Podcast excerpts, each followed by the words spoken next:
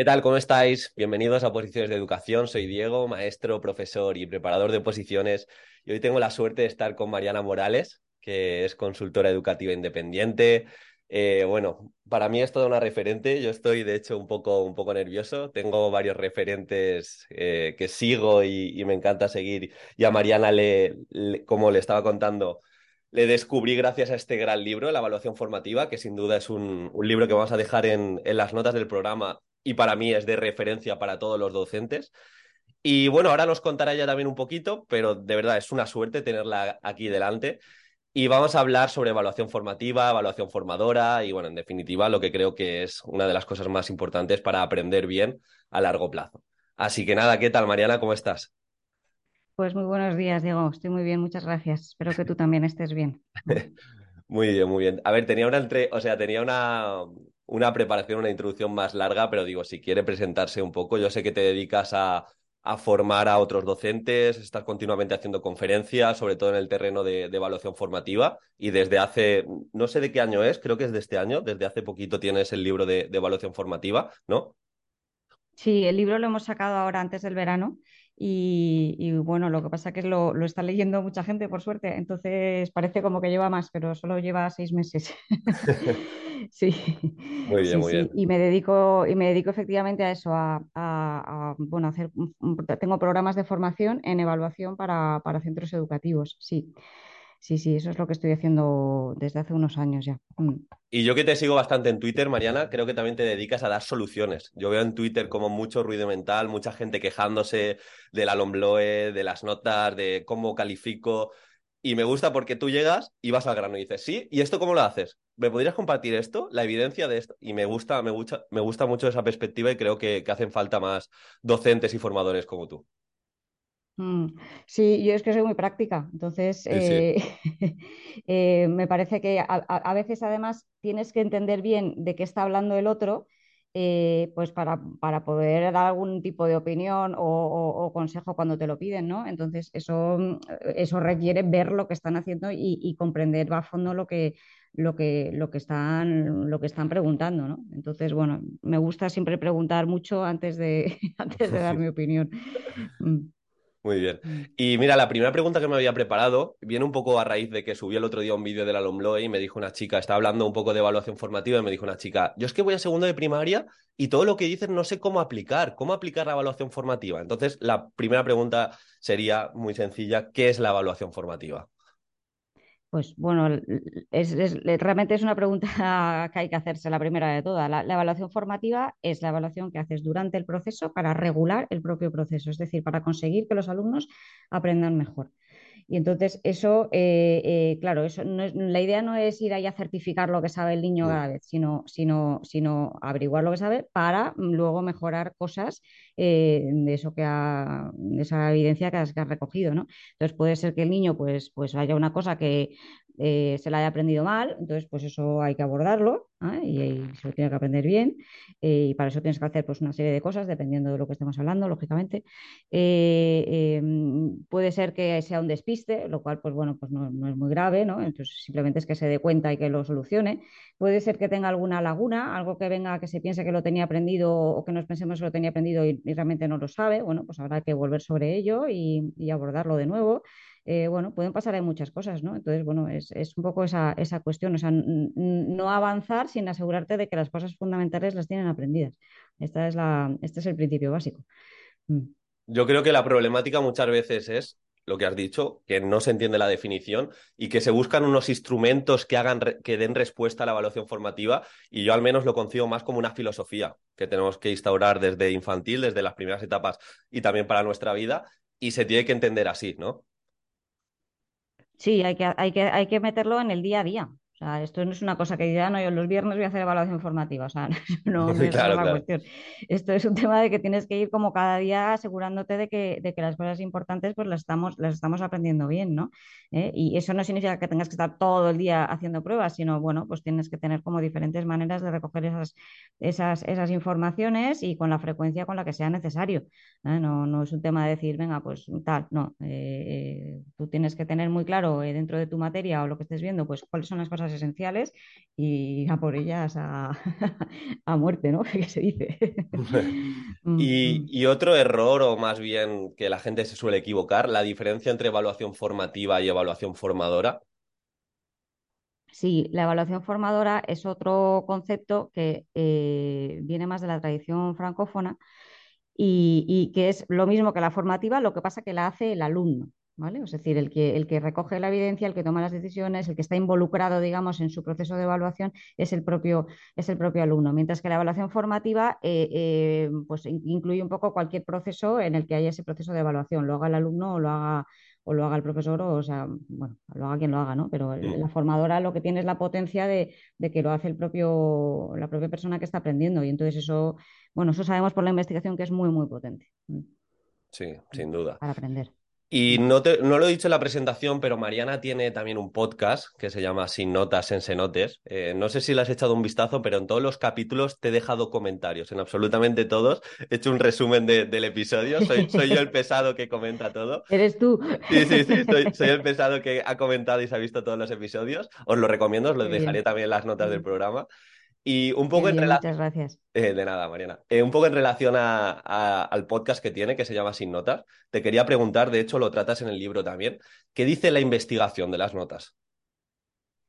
Pues bueno, tenemos investigaciones que se remontan a finales de los 80 y, y, a ver, es un tema que está bastante investigado, lo que pasa es que todavía estamos ahí en ello. Eh, o sea, no, no es un tema cerrado, digamos, ¿eh? Ni mucho menos. Pero, pero lo que sabemos de momento es que, por ejemplo, cuando das una nota y das un comentario al mismo tiempo, pues, pues la gente que lo recibe, pues solamente se mira la nota. Es decir, el comentario lo ignora. Mm, Eh, esa es uno. Luego sabemos más cosas. Por ejemplo, que cuando, cuando recibes comentarios solamente, eh, aprendes mucho más. eh, que cuando recibes solamente notas. ¿no? Eh, entonces, esto, esto es muy interesante porque esto, claro, hay un cuestionamiento aquí de la práctica habitual bastante, bastante importante y soy la primera que, me, que me siento cuestionada con, con esto. ¿No? Y, luego hay, efectos también sobre la motivación. Cuando das solamente comentarios, eh, pues los, los alumnos pues, se centran en lo que quieren aprender y, y todos más o menos pues, quieren seguir aprendiendo y haciendo ese tipo de actividades. En cambio, cuando ofreces notas como feedback, eh, eh, los que reciben buenas notas, pues sí que, sí que quieren seguir, pero los que reciben notas malas no, no quieren seguir. ¿no? Entonces eso tiene ahí un efecto importante en la motivación. Entonces, si quieres que sigan aprendiendo sobre algo, pues la conclusión es mm, darles comentarios eh, cualitativos. bien hechos, porque tampoco sirve cualquier comentario. ¿no? Eso, claro. Mm, eso también hay investigación ahí sobre el tema. Entonces tienes que, que ser ahí como muy, muy fino a la hora de, a la hora de ofrecer esos comentarios y, y procurar dar notas con la menor frecuencia posible. Sí, no, de hecho, en el propio podcast compartes como propuestas educativas de docentes catedráticos que han ido eh, como alternativa a poner continuamente las notas, porque sí que es algo que en ocasiones se cuestiona, que los docentes piensan que cuantas más notas ponen, más objetivo es todo, más control se tiene sobre el aula y realmente no es así. Mm. Sí, bueno, yo creo que hay una cultura de trabajo ahí eh, que responde a diferentes, a diferentes eh, motivos, ¿no? Eh, nosotros en el podcast eh, lo que tratamos de hacer es hacer propuestas concretas Mm, eh, y a partir de gente que lo está haciendo y que lleva tiempo haciéndolo o bueno, que está empezando a hacerlo. También tenemos un poco ahí debutantes, claro. Y, y- y bueno, pues así, a lo tonto, a lo tonto, llevamos ya 19 capítulos, me parece, de 19 Sí. grabaciones de, de gente variada de que está, que está haciéndolo. Hay- tenemos gente de primaria, de secundaria, de universidad, eh, tenemos gente de educación física, tenemos gente de lenguas, tenemos gente de científico. eh, bueno, pues hay, hay, un- hay un poco de todo y, y bueno, animamos también a si conocéis gente pues que se ponga en contacto con nosotras, que estaremos encantadas de, de, de tenerles ahí en, en el podcast eh, para contarnos esas prácticas que estén, que estén haciendo, ¿no? Es un podcast modesto, ¿eh? Pero bueno, pues eh, Pero es, mu- es muy práctico, arena. ¿no? sí, es muy práctico y como te digo, creo que lo mismo que haces en Twitter también lo llevas al podcast, de que intentas ser muy concreta, de explicar también la experiencia de los alumnos en esta nueva metodología, por así decirlo, respecto a la más tradicional de nota, nota, nota. Eh, lo que os digo, os, lo, recomiendo. Y otra cosa que me había apuntado aquí para preguntarte era sobre la repetición. Hace, poco en una, en una conferencia se lo escuché a Neus San Martín, que analizaba como las intervenciones didácticas que generaban más impacto y como que la repetición estaba la, más bajita de todas, que no tenía incluso un efecto negativo. ¿Qué, opinas o, más bien qué dice la ciencia sobre la repetición y en qué casos tendría quizá cabida?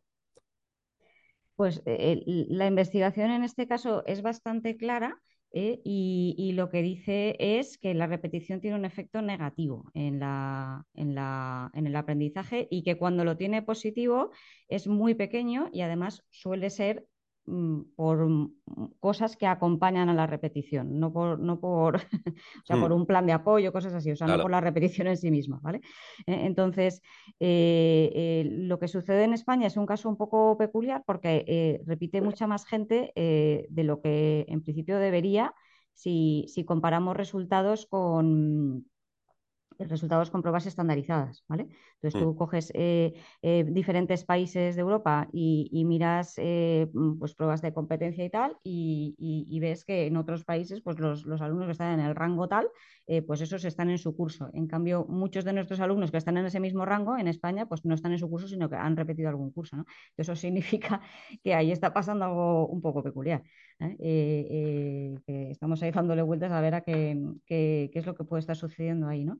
Luego tiene una incidencia mucho más elevada en, colectivos vulnerables, la, repetición de curso. Y eso también es una cosa que, que tenemos que tener presente. ¿eh? Está, hay una correlación ahí bastante, bastante clara con, con, pues eso, con niveles de pobreza, etcétera. Y, y, y, bueno, pues la, lo que hace la, nueva norma, la, la LOMLOE, es que, eh, al menos sobre, sobre, el papel, lo que dice es que la repetición tiene que ser algo muy excepcional y cambia los criterios para, para, que se pueda, para que se pueda repetir. Ahora ya no va por, mm, no hay que contar el número de suspensos, digamos, sino que hay que, hay que mirar pues, otros aspectos de, de, ese, de ese, estudiante eh, en conjunto y, tomar una decisión colectivamente los, mm, las juntas de evaluación, digamos, ¿no? los equipos docentes.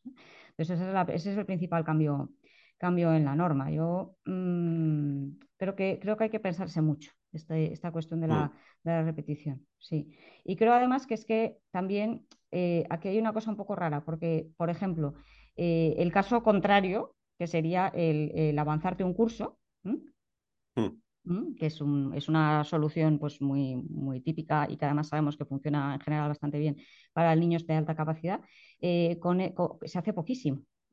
Se hace poquísimo sí. y, y, se hace pues seguramente por desconocimiento, eh, porque no se sabe muy bien cómo, cómo gestionar ese, ese, salto de curso eh, eh, y muchas veces el argumento que se da es que, ah, es que ese niño no estará con los de su edad. ¿no? En cambio, ese argumento, cuando hablamos de repetición, pues, pues parece que tiene como muy poco peso, ¿no? Que no pasa nada, sí, sí. Claro, exacto. Entonces, bueno, pues yo creo que son hay muchas cosas que tenemos que tener, que tenemos que tener en cuenta, ¿eh? y, y, y, sobre todo pensar en, en la persona que, que, que, va a repetir o a la que estamos proponiendo repetir, ¿no? O sea, realmente va a hacer algo diferente de lo que, de lo que ha hecho este año o cómo, cómo le va a afectar a él a nivel de, so, social, a nivel emocional eh, y, a nivel de aprendizaje, pues lo más probable es que vuelva a hacer un curso muy parecido a lo que había hecho. Eso es. Al final, si no cambia la metodología, si no hay un acompañamiento, si no se lleva a cabo la evaluación formativa como toca, pues va a ser, va a ser muy complicado. Y ahora que has sacado la sí. temática, eh, Mariana, de la LOMLOE, y nosotros que quizás estamos un poquito más en Twitter y seguro que ves cada día hilos de gente quejándose, quería preguntarte sobre, sobre este nuevo desarrollo curricular. ¿Qué opinas? Si realmente hay tanto cambio, eh, poco saber tu opinión. Sí, sí, sí hay cambio. Eh, yo, yo, bueno, primero quiero decir que creo que hay mucha gente que opina sin habérselo leído, ¿eh? eh sí. Entonces, eso, eso, sí. Eso, esa, esa, es una impresión que yo tengo y, y, que bueno, que pido disculpas a los que sí que os lo habéis leído y opináis, ¿eh? porque no, no, va por vosotros, ¿vale? Mm. Pero creo que hay gente que sí que habla un poquito de oídas. ¿eh? yo creo que es una reforma que hacía falta. Eh, la gente con la LOMCE, que es la, la ley anterior, mm. pues mm, fue una, fue una norma muy, muy protestada en la calle, con manifestaciones y, bueno, fue una ley muy, muy contestada, que además luego no se ha llegado a desarrollar plenamente por diferentes cuestiones, pero muchas cosas que se han quedado ahí en el tintero todo el tema de las reválidas y todo eso se quedó ahí en el tintero. Y entonces esta ley era un, eh, yo creo que era un compromiso que tenía eh, pues el, el, partido que está en el gobierno, Sí. eh, de, de, era, un, era, un, compromiso suyo electoral, lo tenían en su programa y bueno, pues lo han, lo han hecho, que es lo, es lo lógico, ¿no? Cumplir, cumplir las promesas que se tienen. ¿eh? Es una ley en la que han participado muchísimos docentes a la hora de elaborar los currículums. Otra cosa es que, pues, claro, que en España hay 800.000 docentes, entonces, pues no, no Claro. han llamado a la puerta de todos, lógicamente, pero, pero desde luego es, es una ley que se ha, se ha elaborado por, con, con, mucha gente que está con años de experiencia en, en las aulas, tanto de primaria como de, de, secundaria. Y bueno, pues, pues el resultado es el que es. Eh, eh, a mí en general, en conjunto, me parece una buena ley. Eh, eh, creo que, bueno, pues obviamente habrá cosas que habrá que mejorar. También creo que es un poco pronto para valorar su aplicación porque llevamos apenas unos meses de aplicación. A mí me parece muy precipitado la gente que dice, ah, no, es que esto está siendo un desastre, es que no sé qué. Bueno, vamos a esperar un poquito porque es que llevamos tres meses de aplicación. Yo todavía no veo ahí mucho, mucho cambio en las aulas. No sé, yo, yo tengo hijos ¿eh? en edad escolar y, y yo, yo, no veo que estén haciendo nada claro, no, no, que hacían otros años, o sea, sinceramente. ¿eh? ¿Eh? Eh, sí que es verdad que, claro, pues que ha habido que volver a hacer las programaciones en los cursos impares, eso sí. Entonces, eso, yo creo que eso, eso es el origen del malestar principal, o sea, el tener que rehacer todo ese trabajo de, de, de programación, ¿no? Al final, pues la gente pues no, no, le apetece hacer eso y, bueno, yo también lo entiendo, ¿eh? Pero bueno, pues es nuestro trabajo, ¿no? Tendremos que hacer lo que, lo que pone la ley, es que mm, la ley sí, está, por encima de, está por encima de nosotros, es una ley democrática y, y, y es, lo que, es lo que hay. ¿Mm? Pero realmente, o sea, sí que ha habido cambio, lo que has comentado de, de la evaluación, eh, de nomenclatura, pero no es un cambio radical como mucha gente vende por Twitter. O sea, al final se habla de competencias como se viene hablando de competencias hace ya casi 20 años. Ha habido, yo creo que incluso positivo que no haya estándares porque tienes como esa flexibilidad sí, sí, de coger los criterios de evaluación para concretarlos en objetivos y demás. Entonces, es lo que tú dices, primero léetelo, igual que evaluación formativa, entiende lo que es y a partir de ahí opina. Sí, sí, yo creo que la eliminación de los estándares facilita eh, el, el, diseño, de, de el diseño de, de, lo que tú haces en tu clase. ¿eh? Mm. Eh, puedes adaptarte mucho más a tu contexto, etcétera. O sea, eso a, a mí me parece un logro. ¿eh? otra cosa es que tú, cuando te lees los, los, las competencias, las subcompetencias, los criterios de, sí. de evaluación, etcétera, digas, ah, es que esto está como muy general y tal. Bueno, pues que está, está hecho así adrede para que tú, para que tú luego puedas concretarlo y trabajarlo eh, conforme a lo que tú veas delante, Eso lo es. que tengas tú en tu clase y que puedas decir, oye, pues voy a incidir más en este aspecto, en este o en este otro, ¿no? Entonces, eso, eso a mí me parece, yo, a, mí, a mí eso a mí me gusta, pero yo entiendo que hay gente que le da un poco de vértigo, o sea, yo puedo entender ¿eh? la, la, la, postura, pero, Sí. pero si tú quieres adaptarte a lo que tienes delante y, a, y, y, y, y bueno, pues partir un poco de, de, su nivel, etcétera, pues me parece que es, una, me parece que es un buen paso eh, eh, lo que se propone en la, en la norma nueva. ¿Mm? Pero bueno, como digo, eh, de momento es, un, es, un, es, una cosa que lleva muy poco recorrido. O sea, para valorar esto nos harán falta pues unos cuantos años, ¿no? ¿no? Eso es. Yo lo que sí que echo de menos es un balance de la LONCE. ¿eh? Eso sí que lo estoy echando de menos. Eso no. La LONCE está ya, está ya acabándose y, y la Nadie de la dice LONCE nada, ¿no? sería, sería el momento de hacer un buen balance. Ya. Pero eso, en cambio, no veo ningún hilo. No, no, de eso, de, de, eso no hay, de eso no hay, ya, ya no toca. Mm. Y, y, ahora, Mariana, te quería preguntar, ya sé que tienes una frase de referencia que no cobras royalties, pero estás cerca, seguro que sabes cuál es. sí. Usar las rúbricas solo para poner notas es como comprarse la Thermomix para rayar el pan. Quería aprovechar esta cita para preguntarte cuáles son los malos usos de los instrumentos de evaluación que ves día a día en tus formaciones y demás, y como una alternativa a ellos. Porque mucha gente se piensa que no, yo es que utilizo rúbrica, por eso hago evaluación formativa. No, no, la rúbrica es un Mm. instrumento, depende de ti. Sí, Mm. Sí, sí, yo, yo es que es una cosa en la que incido muchísimo en, en- en, pues en todas partes, ¿no? Que al final mm, lo importante no es tanto el instrumento como lo, lo- lo que tú tienes pensado como proceso de aprendizaje. ¿Eh? Entonces, lo, que hay que pensar bien es el proceso de aprendizaje y en función de eso eliges una rúbrica o eliges otra cosa. ¿eh? ¿Vale? Eh, el, problema, el problema que yo le veo a la rúbrica es que cuesta mucho de elaborar la rúbrica, ¿vale? o sea, Es, una, cosa muy compleja de hacer, que para hacerla bien, mm, o sea, te tienes que estar ahí dedicándole bastante, bastante rato, contrastarlo, no es tan fácil elaborar, elaborar buenas rúbricas, ¿vale? Entonces, pues ya que le metes todo ese esfuerzo a elaborar la rúbrica, hombre, pues sácale un poco de partido. Eh, o sea, no me la uses para rayar el pan. Usa, úsala, para, úsala pues desde el principio del proceso de aprendizaje, por ejemplo. ¿Vale? Eh, pues les pones una tarea, tal, vais a hacer esto, pues esta es la rúbrica. Bueno, pues voy a poneros unos ejemplos y con la de, de otros años o de un sí, lo que sea.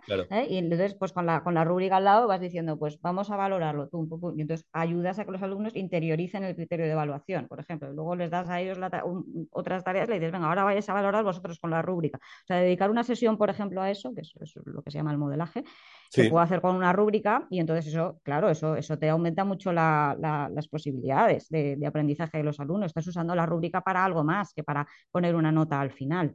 ¿eh? Que a ver, que está bien eh, eh, que los criterios mm, de evaluación concretos estén ahí bien especificados por sus niveles en la rúbrica. O sea, eso no te voy a decir que no, que no haga la gente eso, pero ya que lo haces, que te da muchísimo trabajo, pues, pues hombre, saca, sácale más partido y, trata de usar la rúbrica a lo largo del, a lo largo del proceso. Insisto, no, no para ponerles notas, sino para que ellos puedan interiorizar esos criterios de evaluación. Cuando ellos se ponen a hacer la tarea pues les puedes decir, bueno, ahora que estáis por la mitad, pues vais a coger lo que habéis visto, o sea, lo que tenéis hecho y miráis la, la rúbrica que vimos y mm. comparáis un poco, ¿no? Y lo hacéis en, por parejas, lo hacéis en grupos o, una autoevaluación o lo que sea, ¿no? Entonces, bueno, pues ahí también estás sacando partido, pero no es para que se pongan notas, para que vean un poco cómo van y tal. Si tienen dudas, pues te pregunten y le dices, pues esto podrías hacer esto, podrías hacer otro, o sea, se puede dar ahí un poco más de feedback, etcétera, ¿no? Entonces, bueno, pues hay que, hay que sacarle, hay que sacarle más partido a, la rúbrica. Yo, a mí, yo la metáfora esta es que la hago cosas de cocina, porque hay gente que, que, que dice una idea parecida, pero usa cosas como un Ferrari o así, pues no sé, ¿cuántos Ferraris has visto en tu vida?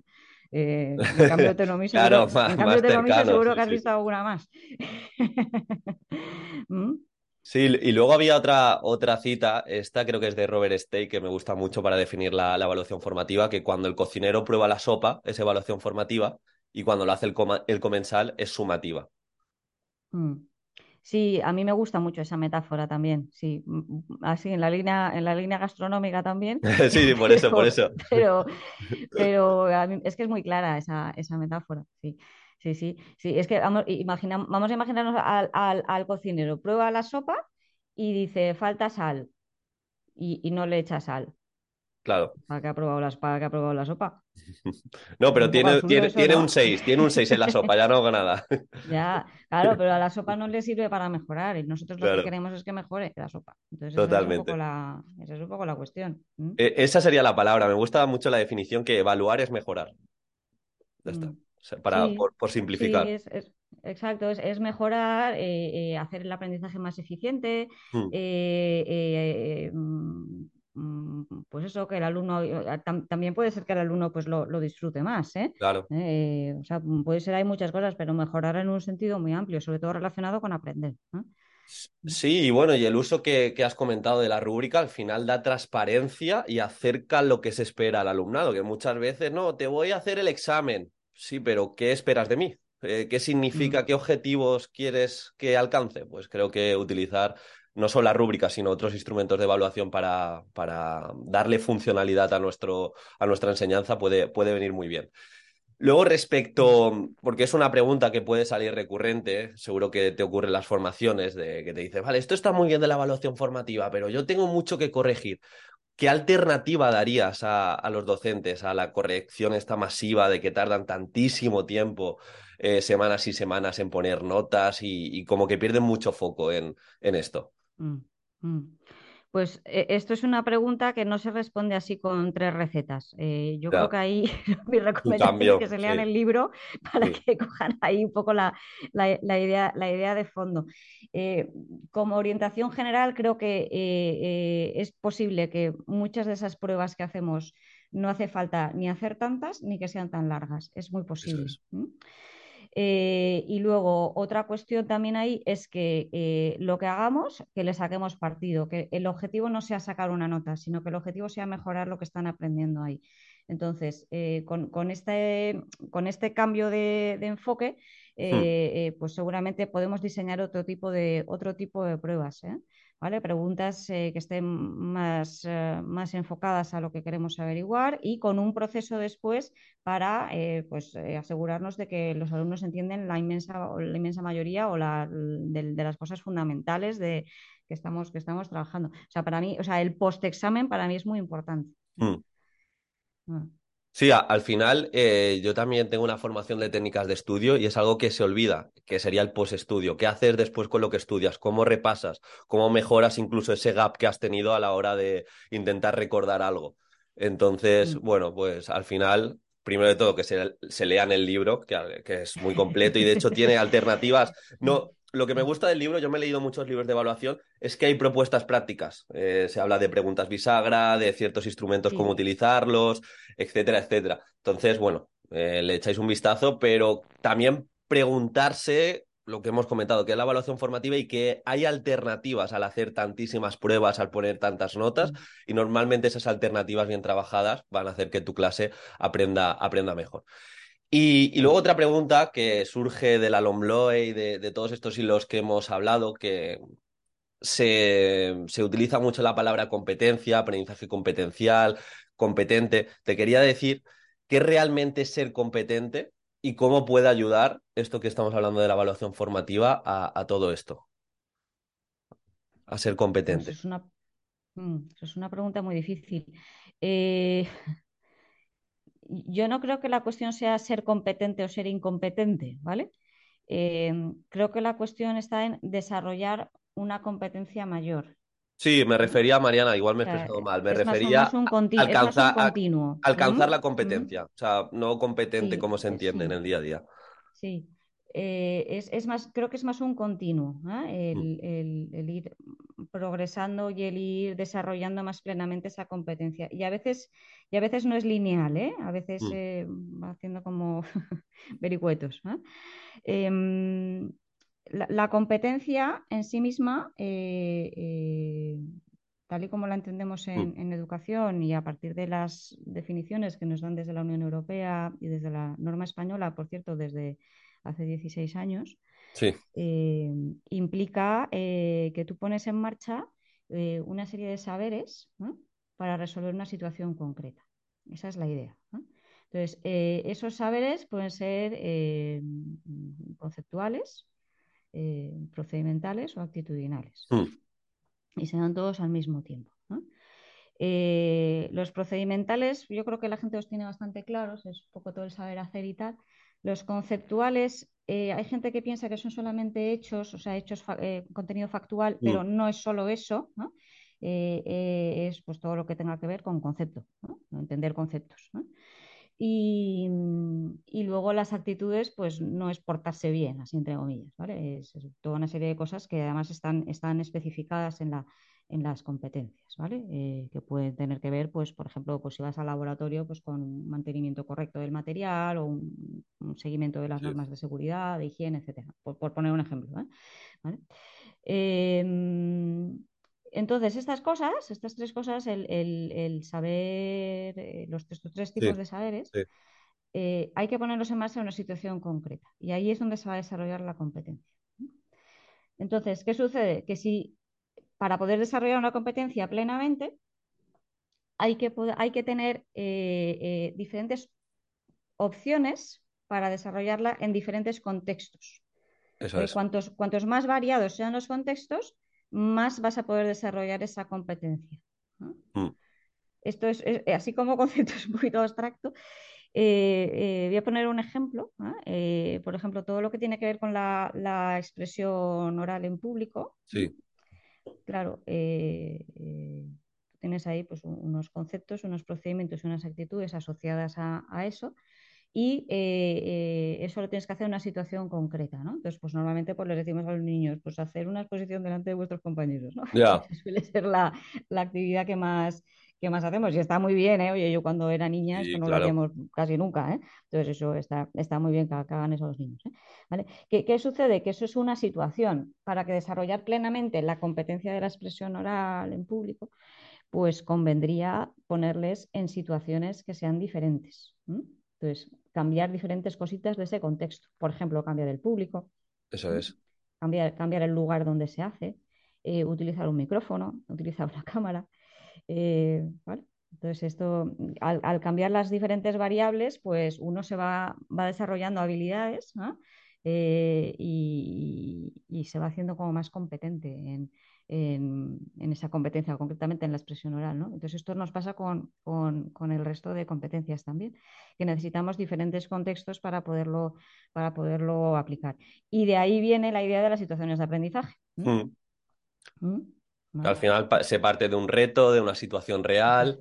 Y de hecho es. esto también lo, lo comenta mucho Héctor Ruiz, que al final el dar diferentes contextos eh, lo que hace es mejorar la transferencia y por tanto que ese Exacto. conocimiento perdure más en la memoria de nuestro alumnado.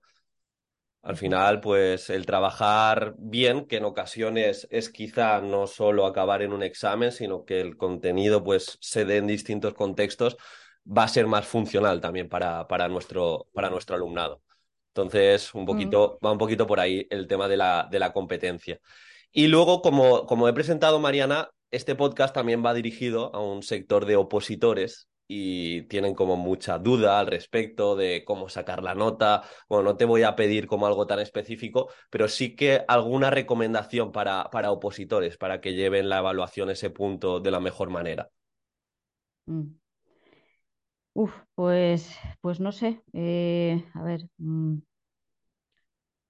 A ver, realmente es lo que hemos hablado, o sea, al final que trabajar la evaluación formativa, entender la legislación, que no hay que poner notas continuamente, pero, pero bueno, ya sabes que en oposiciones en muchas ocasiones el tribunal quizá no esté tan formado y pues hay que, mm.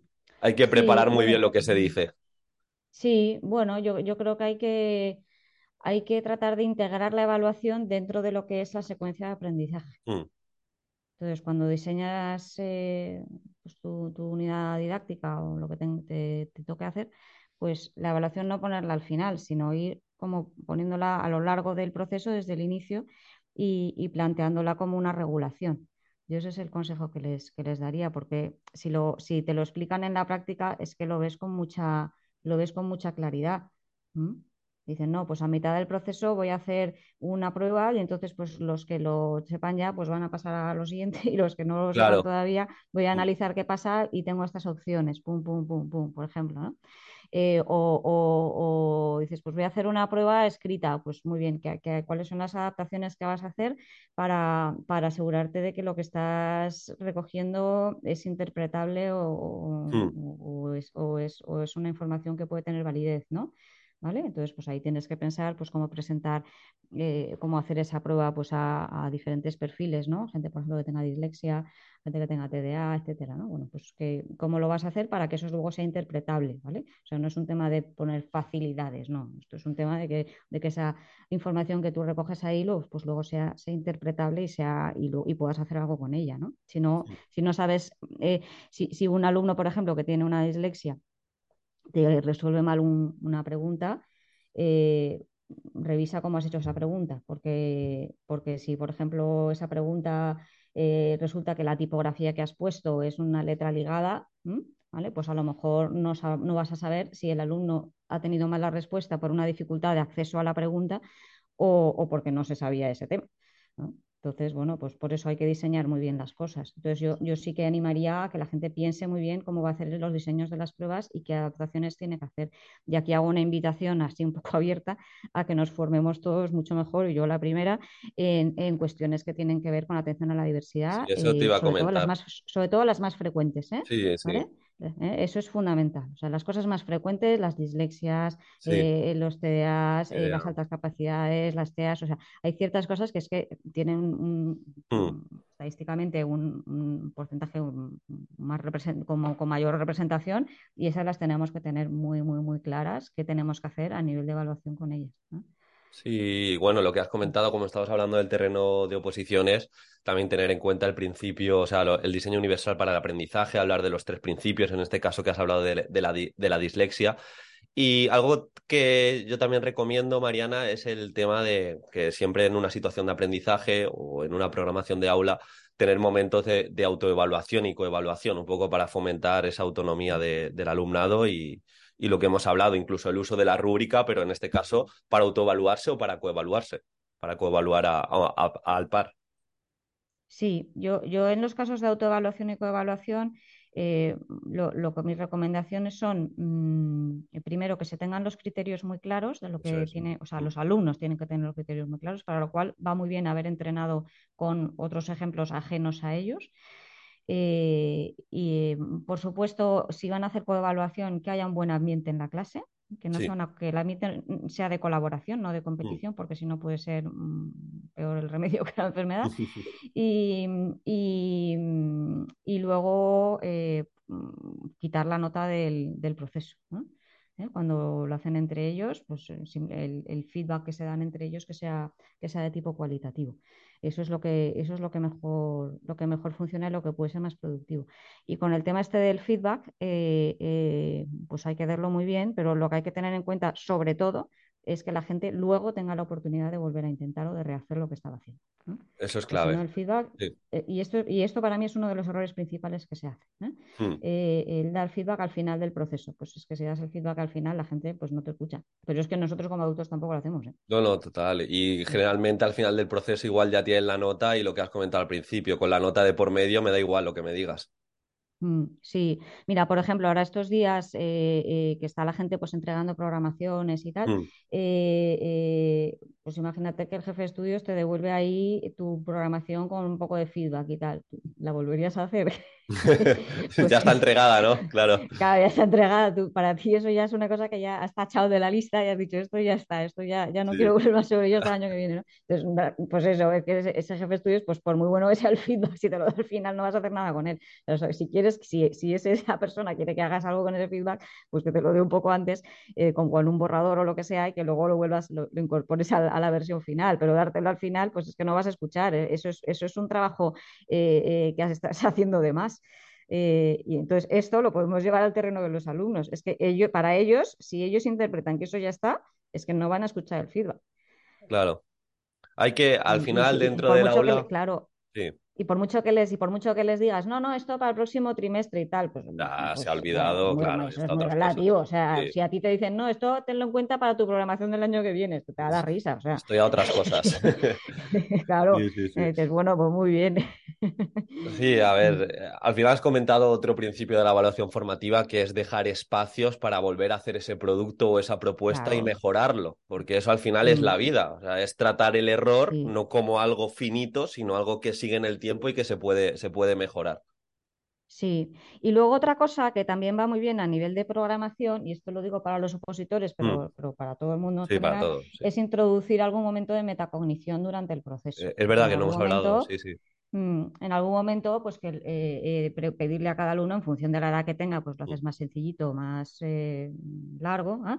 ¿Ah? Y les dices, bueno, pues de, de lo mm, de, tal y como vas ahora, ¿en qué, en qué me tengo que fijar en en particularmente, ¿no? Y que él mm, mismo ella misma pues diga, pues me tengo que fijar en tal cosa, ¿eh? o tengo que prestar más atención a tal tema, ¿no?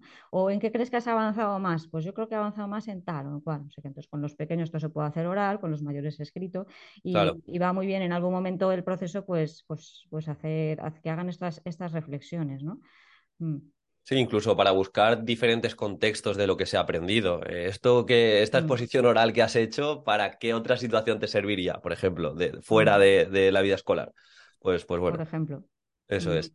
Y luego, para ir acabando, que no te quiero quitar mucho tiempo, Mariana, te quería preguntar que en, en ocasiones hay como mucho, como mucho error, se habla, lo he visto sobre todo en Twitter, incluso en los currículums, en Castilla y León me parece que, que lo leí que había mucha mm, problemática frente a instrumento de evaluación, herramienta de evaluación, procedimiento de evaluación. No sé si viste ese hilo, eh, me- no sé, no, no me acuerdo quién lo, sí, es quién lo que se han hecho, eh, sí, Sí, sí, me parece que fue Ángel Pérez Puello Ah, eso es, sí. lo, el que lo, el que lo sacó, sí, ahí hay un poquito de confusión, sí.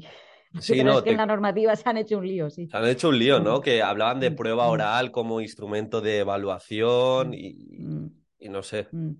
Sí, a ver, una cosa es la, la- la evidencia que tú recoges, Mm, ¿sí? Y otra cosa es el instrumento que utilizas para valorarlo. claro, sí, sí. está, es, es- es- es simple Ya, como está, es una, que una muchas claro, ya veces, está, sí. es simple, es simple como una, lis- una lista de cotejo, pues es un instrumento, ¿vale? Entonces, ¿a qué se lo aplicas? Pues sería el- lo que estás recogiendo, A una exposición oral, por ejemplo, una prueba oral no es un instrumento de evaluación, es algo para, Claro, claro, es que el problema es que cuando la gente dice prueba oral, está, está mezclando en su cabeza lo que es la evidencia con los criterios para, para valorar la evidencia. Y entonces yo creo que la confusión viene, viene un poco de ahí. Ah. Pero bueno, son, son cuestiones terminológicas, ¿eh? sí, que Eh, no, eh, la gente se hace un poco de lío. Pero luego, pero pasa con todo, ¿eh? Es- Dices evaluación continua. Pues la gente pues se piensa que eso es poner notas continuamente. Pues no. Claro, total, total, no, total. pero que es así, lo que, lo que se ha interpretado desde hace 20 años es eso. Entonces, entonces pues, pues claro, pues eso no es. ¿no? Y como mucho docente, a mí me ha pasado, pasando por diferentes colegios, que cuantas más notas ponen, como más objetivo es. Te dicen, no, esto es que es muy mm, objetivo, tiene un 5,2 mm, porque sale de aquí, sale de esta rúbrica, sale mm, también de esta li- lista de control que he hecho, no, luego le he hecho dos exámenes y me sigue sacando un 4, coma tal, y rea- realmente eso no es nada objetivo, o sea, es muy difícil objetivar. se- Ser objetivo es complicado, eh, lo hagas como lo hagas, ¿eh? Eh, lo que pasa que sí te puedes llevar un poco la ilusión de que, de que es más objetivo cuando le pones un número, pero, pero realmente no, no tiene por qué ser más objetivo, ni menos objetivo, ¿eh? O sea, es que es una cosa que no va con, no va con ello, ¿no? Es una, es Eh, una ciencia social, también es muy difícil como aplicar las matemáticas aquí. Sí, y por eso yo creo que aquí lo importante es tener bien definidos los criterios. Sí, ¿no? Los, los criterios, no, no los criterios de calificación, de le no, quito 0,25 por esto, le sumo por esto, no, sino le, de o 30% de tal o de tal, no, sino definidos los criterios de qué es lo que tiene que aprender el alumno, ¿vale? ¿Eh? Y, y- y tener claro pues que en primero de la ESO se le va a pedir esto y en cuarto de la ESO se le va a pedir esto otro, ¿no? Y entonces eh, eh, poder tener ahí como una progresión de lo que, de lo que se va a hacer con ello y, y ir ayudando al alumno a caminar hacia ese, hacia ese, hacia ese objetivo más eh, mm, con una, pues que lo consiga como con más plenitud, ¿no? Y con más profundidad. ¿Vale? Es que, eh, eh, es que, mm, así como reflexión, no puede ser que, que ir al cole sea una carrera de obstáculos. Totalmente, ¿no? totalmente. O Pero ir al cole tiene que ser otra cosa, no, no una carrera de obstáculos. no, no. ¿eh? De decir, no es que esta semana tengo cinco exámenes o tengo tres exámenes, tal, pues, Mm, y vas ahí como superándolos, pum, pum, pum, y para los profesores lo mismo, ¿eh? Pum, pum, pum, carrera de obstáculos. Entonces, a, a mí eso no, no me parece que tenga que ser así. Yo creo que tendría que ser más, pues, un recorrido, pues, mucho más eh, eh, tranquilo, en el que podamos eh, detenernos en cuestiones importantes, que podamos mm, hablarlas con calma, que podamos volver sobre cosas que, que bueno, pues que se nos han quedado a lo mejor un poco más colgaditas y dices, oye, pues este tema vamos a retomarlo, mm. vamos a hacer un poco de vocación sobre ello, por ejemplo, ¿vale? Y, y para eso necesitamos tiempo y centrarnos en los aprendizajes. ¿no? Sí, creo que en muchas ocasiones, eh, no lo sé, al menos en mi, caso formativo, no se enseña a poner el foco en lo verdaderamente importante. De hecho, la semana pasada, Mariana, hice una formación para, para un cole sobre el OMLOE y, claro, no les habían dicho que realmente lo importante es sentarse como equipo de trabajo, en este caso era educación física, sentarse a entender los criterios de evaluación del nivel y a trabajarlos. Que eso tiene, muchas veces nos ponemos a quejarnos sin decir, a ver, tengo que ser especialista. ¿Qué implica ser especialista? Entender, en este caso, cómo están divididos los criterios de evaluación en competencias específicas y cómo, eh, con mi flexibilidad docente, voy a trabajar ese criterio, cómo voy a concretarlo en objetivos de aprendizaje para que mi alumnado lo entienda. Y eso es donde tiene que ir la energía, la energía del docente. Exacto, exacto. Y una vez hecho eso, eh, eh, pensar en los diferentes perfiles que te vienen a tu clase de Mm, educación física, por seguir con el ejemplo que estabas poniendo, porque además tenéis una variedad bastante interesante. sí, Y, y- sí, y sí. a partir de ahí decir, oye, pues si el objetivo es este, vamos a ver el- los puntos de partida iniciales de mis alumnos, porque no es lo mismo el que está haciendo eh, ejercicio físico todos los días, extraescolares y tal, que el que tiene una vida mucho más sedentaria. O sea, no es lo mismo, ¿no? totalmente. Entonces, bueno, pues hay que trabajar las cosas y todos tienen que avanzar algo, ¿no? Entonces, eso es lo que te permite tener formulados esos criterios de una manera más amplia, el poder, mm. el poder precisamente adaptarte a ese tipo, de, a ese tipo de, de perfiles y que todos puedan avanzar. Y es en eso en lo que nos tenemos que centrar. Mm. Eso es. Y bueno, ya para, para, acabar, tengo como tres preguntas más off topic que se contestan así, sí, rápido, pero como nunca te las he escuchado, me apetece tenerlas en mi podcast mañana. No, no, la, primera es sencilla. La primera es, ¿cómo te formas? ¿Cómo te formas tú, Mariana, para, para, bueno, para estar también al nivel y siendo formadora? Pues a mí personalmente me, interesa. Sí. Eh, yo leo mucho. Mm. Eh, Mm, aprendo mucho de las cosas que me cuentan los profesores, eh, porque yo trabajo con profesores y trabajo con comunidades de aprendizaje profesional. Entonces, Mis, mis, mis, clases, entre comillas, eh, consisten fundamentalmente en compartir práctica. ¿no? Mm. la gente comparte práctica y a partir de ahí pues, pues damos feedback. ¿no? ¿Mm? Entonces, eh, aprendo mucho de las cosas que me, que me cuentan, de las valoraciones que se hacen entre ellos, también se aprende mucho. Em, leo mucho en inglés, porque hay muchas cosas y muy buenas publicadas además. Y, mm, luego también estoy en contacto con, pues con, grupos de práctica profesional a nivel internacional. Y entonces ahí, ahí también hay un campo, un campo muy interesante, porque a veces eh, claro, la práctica en nuestro país pues, pues es muy rica, pero es la que es. Eh, y a veces va muy bien salir fuera y que te cuenten cosas de otros países, etcétera. sí, para ver, claro. Ves que hay diferentes maneras de, plantear las cosas. ¿Mm? Y, de ahí también aprendo mucho, sí. Mm. Vale, vale, perfecto. Y ahora que hemos pasado un poco el Black Friday, una pregunta un poco consumista, Mariana, ¿cuál es, eh, esta la suele hacer Tim Ferris en sus, en sus podcasts, ¿cuál es la compra de menos de 100 euros que más te ha influenciado en este último año? Conchis, a ver. Ay, no sabría decirte compra, a ver, repíteme, compra, de influenciado. Sí, de menos de 100 euros. A ver, hay gente que ha dicho libros, eh, los auriculares, un boli. Pues, pues no sé, me, ahora me has dejado muy, muy descolocada. Eh, sí, bueno, libros, sí, libros he leído ahí algunos muy interesantes últimamente. Eh, a, nivel de confort, yo una cosa que, una cosa que he hecho ¿eh? de confort para mi trabajo, yo doy muchas clases online, ¿eh? es montarme un despacho en condiciones. Un setup, un setup ahí. Sí, sí bueno, muy bien.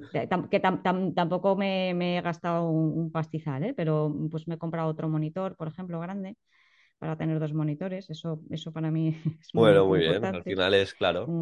sí, sí un, pues eso, un buen asiento, un buen micrófono, bueno, una serie de cositas que, te facilitan un poco el, trabajo, ¿no? ¿Mm? Y, ya que has dicho de libros, Mariana, ¿algún libro que puedas recomendar? Aparte de, ya hago yo dos recomendaciones, evaluación formativa de cabecera, os lo digo, os lo voy a dejar. Mm. Y otro que, bueno, me he leído y me he releído, que seguro que lo has leído, ¿Cómo aprendemos? de Héctor Ruiz. Sí. sí, Pues mira, a ver, si me das un segundito. sí, claro. Ahora no lo voy a encontrar.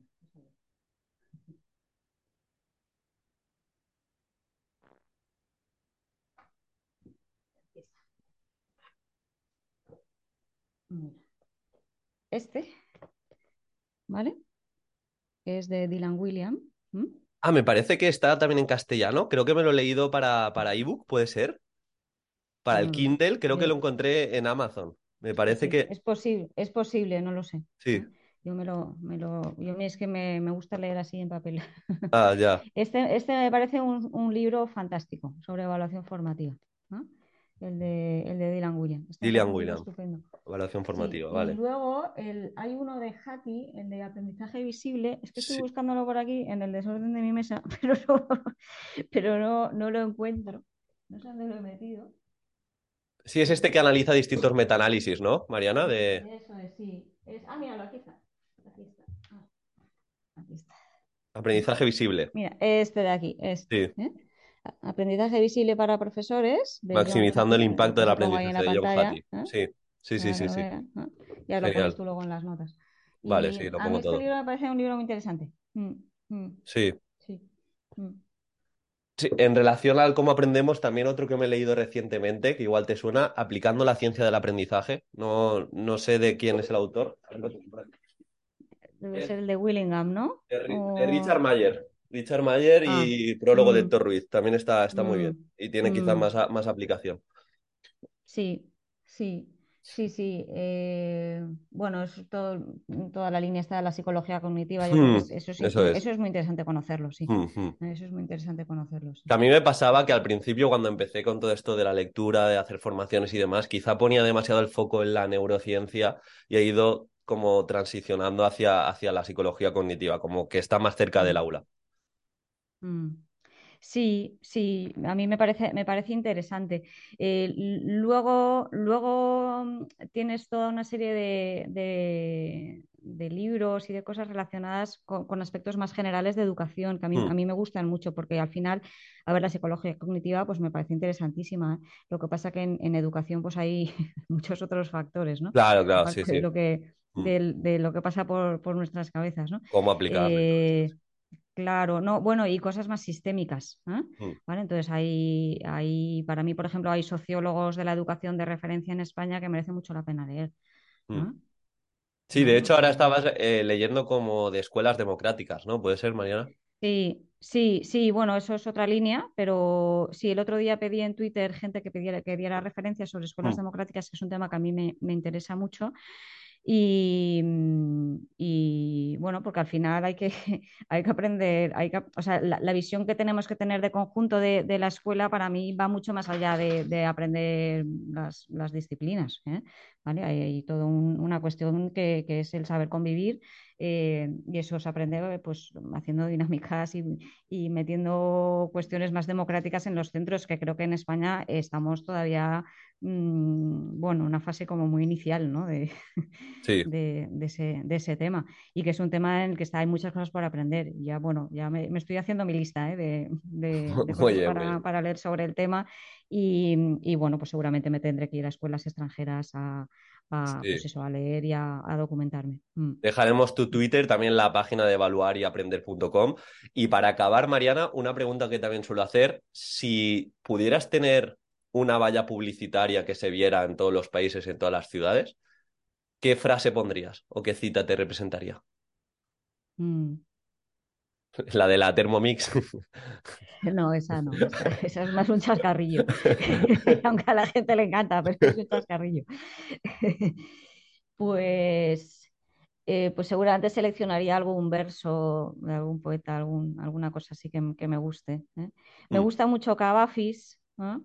mm, De Constantinos Cavafis me gusta mucho, seguramente, bueno, el, el famoso poema este de, el de Ítaca, me- siempre me siento muy, muy identificada con él, ¿no? Igual pues una frase del tipo eh, pide que el camino sea largo o, al- o algo así, ¿no? mm. Eso me, me, me inspira. Qué bueno, qué bueno. Pues dejaremos esa cita también. Y lo dicho, Mariana, muchísimas gracias por tu tiempo. ¿Vale? De acuerdo. Pondremos en las notas del programa todo lo que hemos hablado, libros, recomendaciones. Eh, de verdad, os recomiendo primero el libro de evaluación formativa, segundo el podcast sin notas y tercero también echarle un vistazo a su Twitter y, a la página evaluariaprender.com, que creo que, que hay como mucho contenido para llevar, llevar al aula. Lo dicho, gracias Mariana y, y bueno, nos vemos, nos vemos pronto. Sí, muchas gracias. Voy- voy- puedo, me voy a permitir un pequeño apunte ahí eh, eh, de sugerencia también, y es que Ah, vale, miréis el sí. blog de, el blog, sí, que miréis también el blog de Juan Fernández, que es el coautor del, del libro de evaluación formativa, investigación que se docente, ¿no? llama, exacto, que se llama Investigación Docente y que recopila libros, bueno, resúmenes de libros, eh, bueno, fundamentalmente de psicología cognitiva, pero Mm. alguna cosa más también.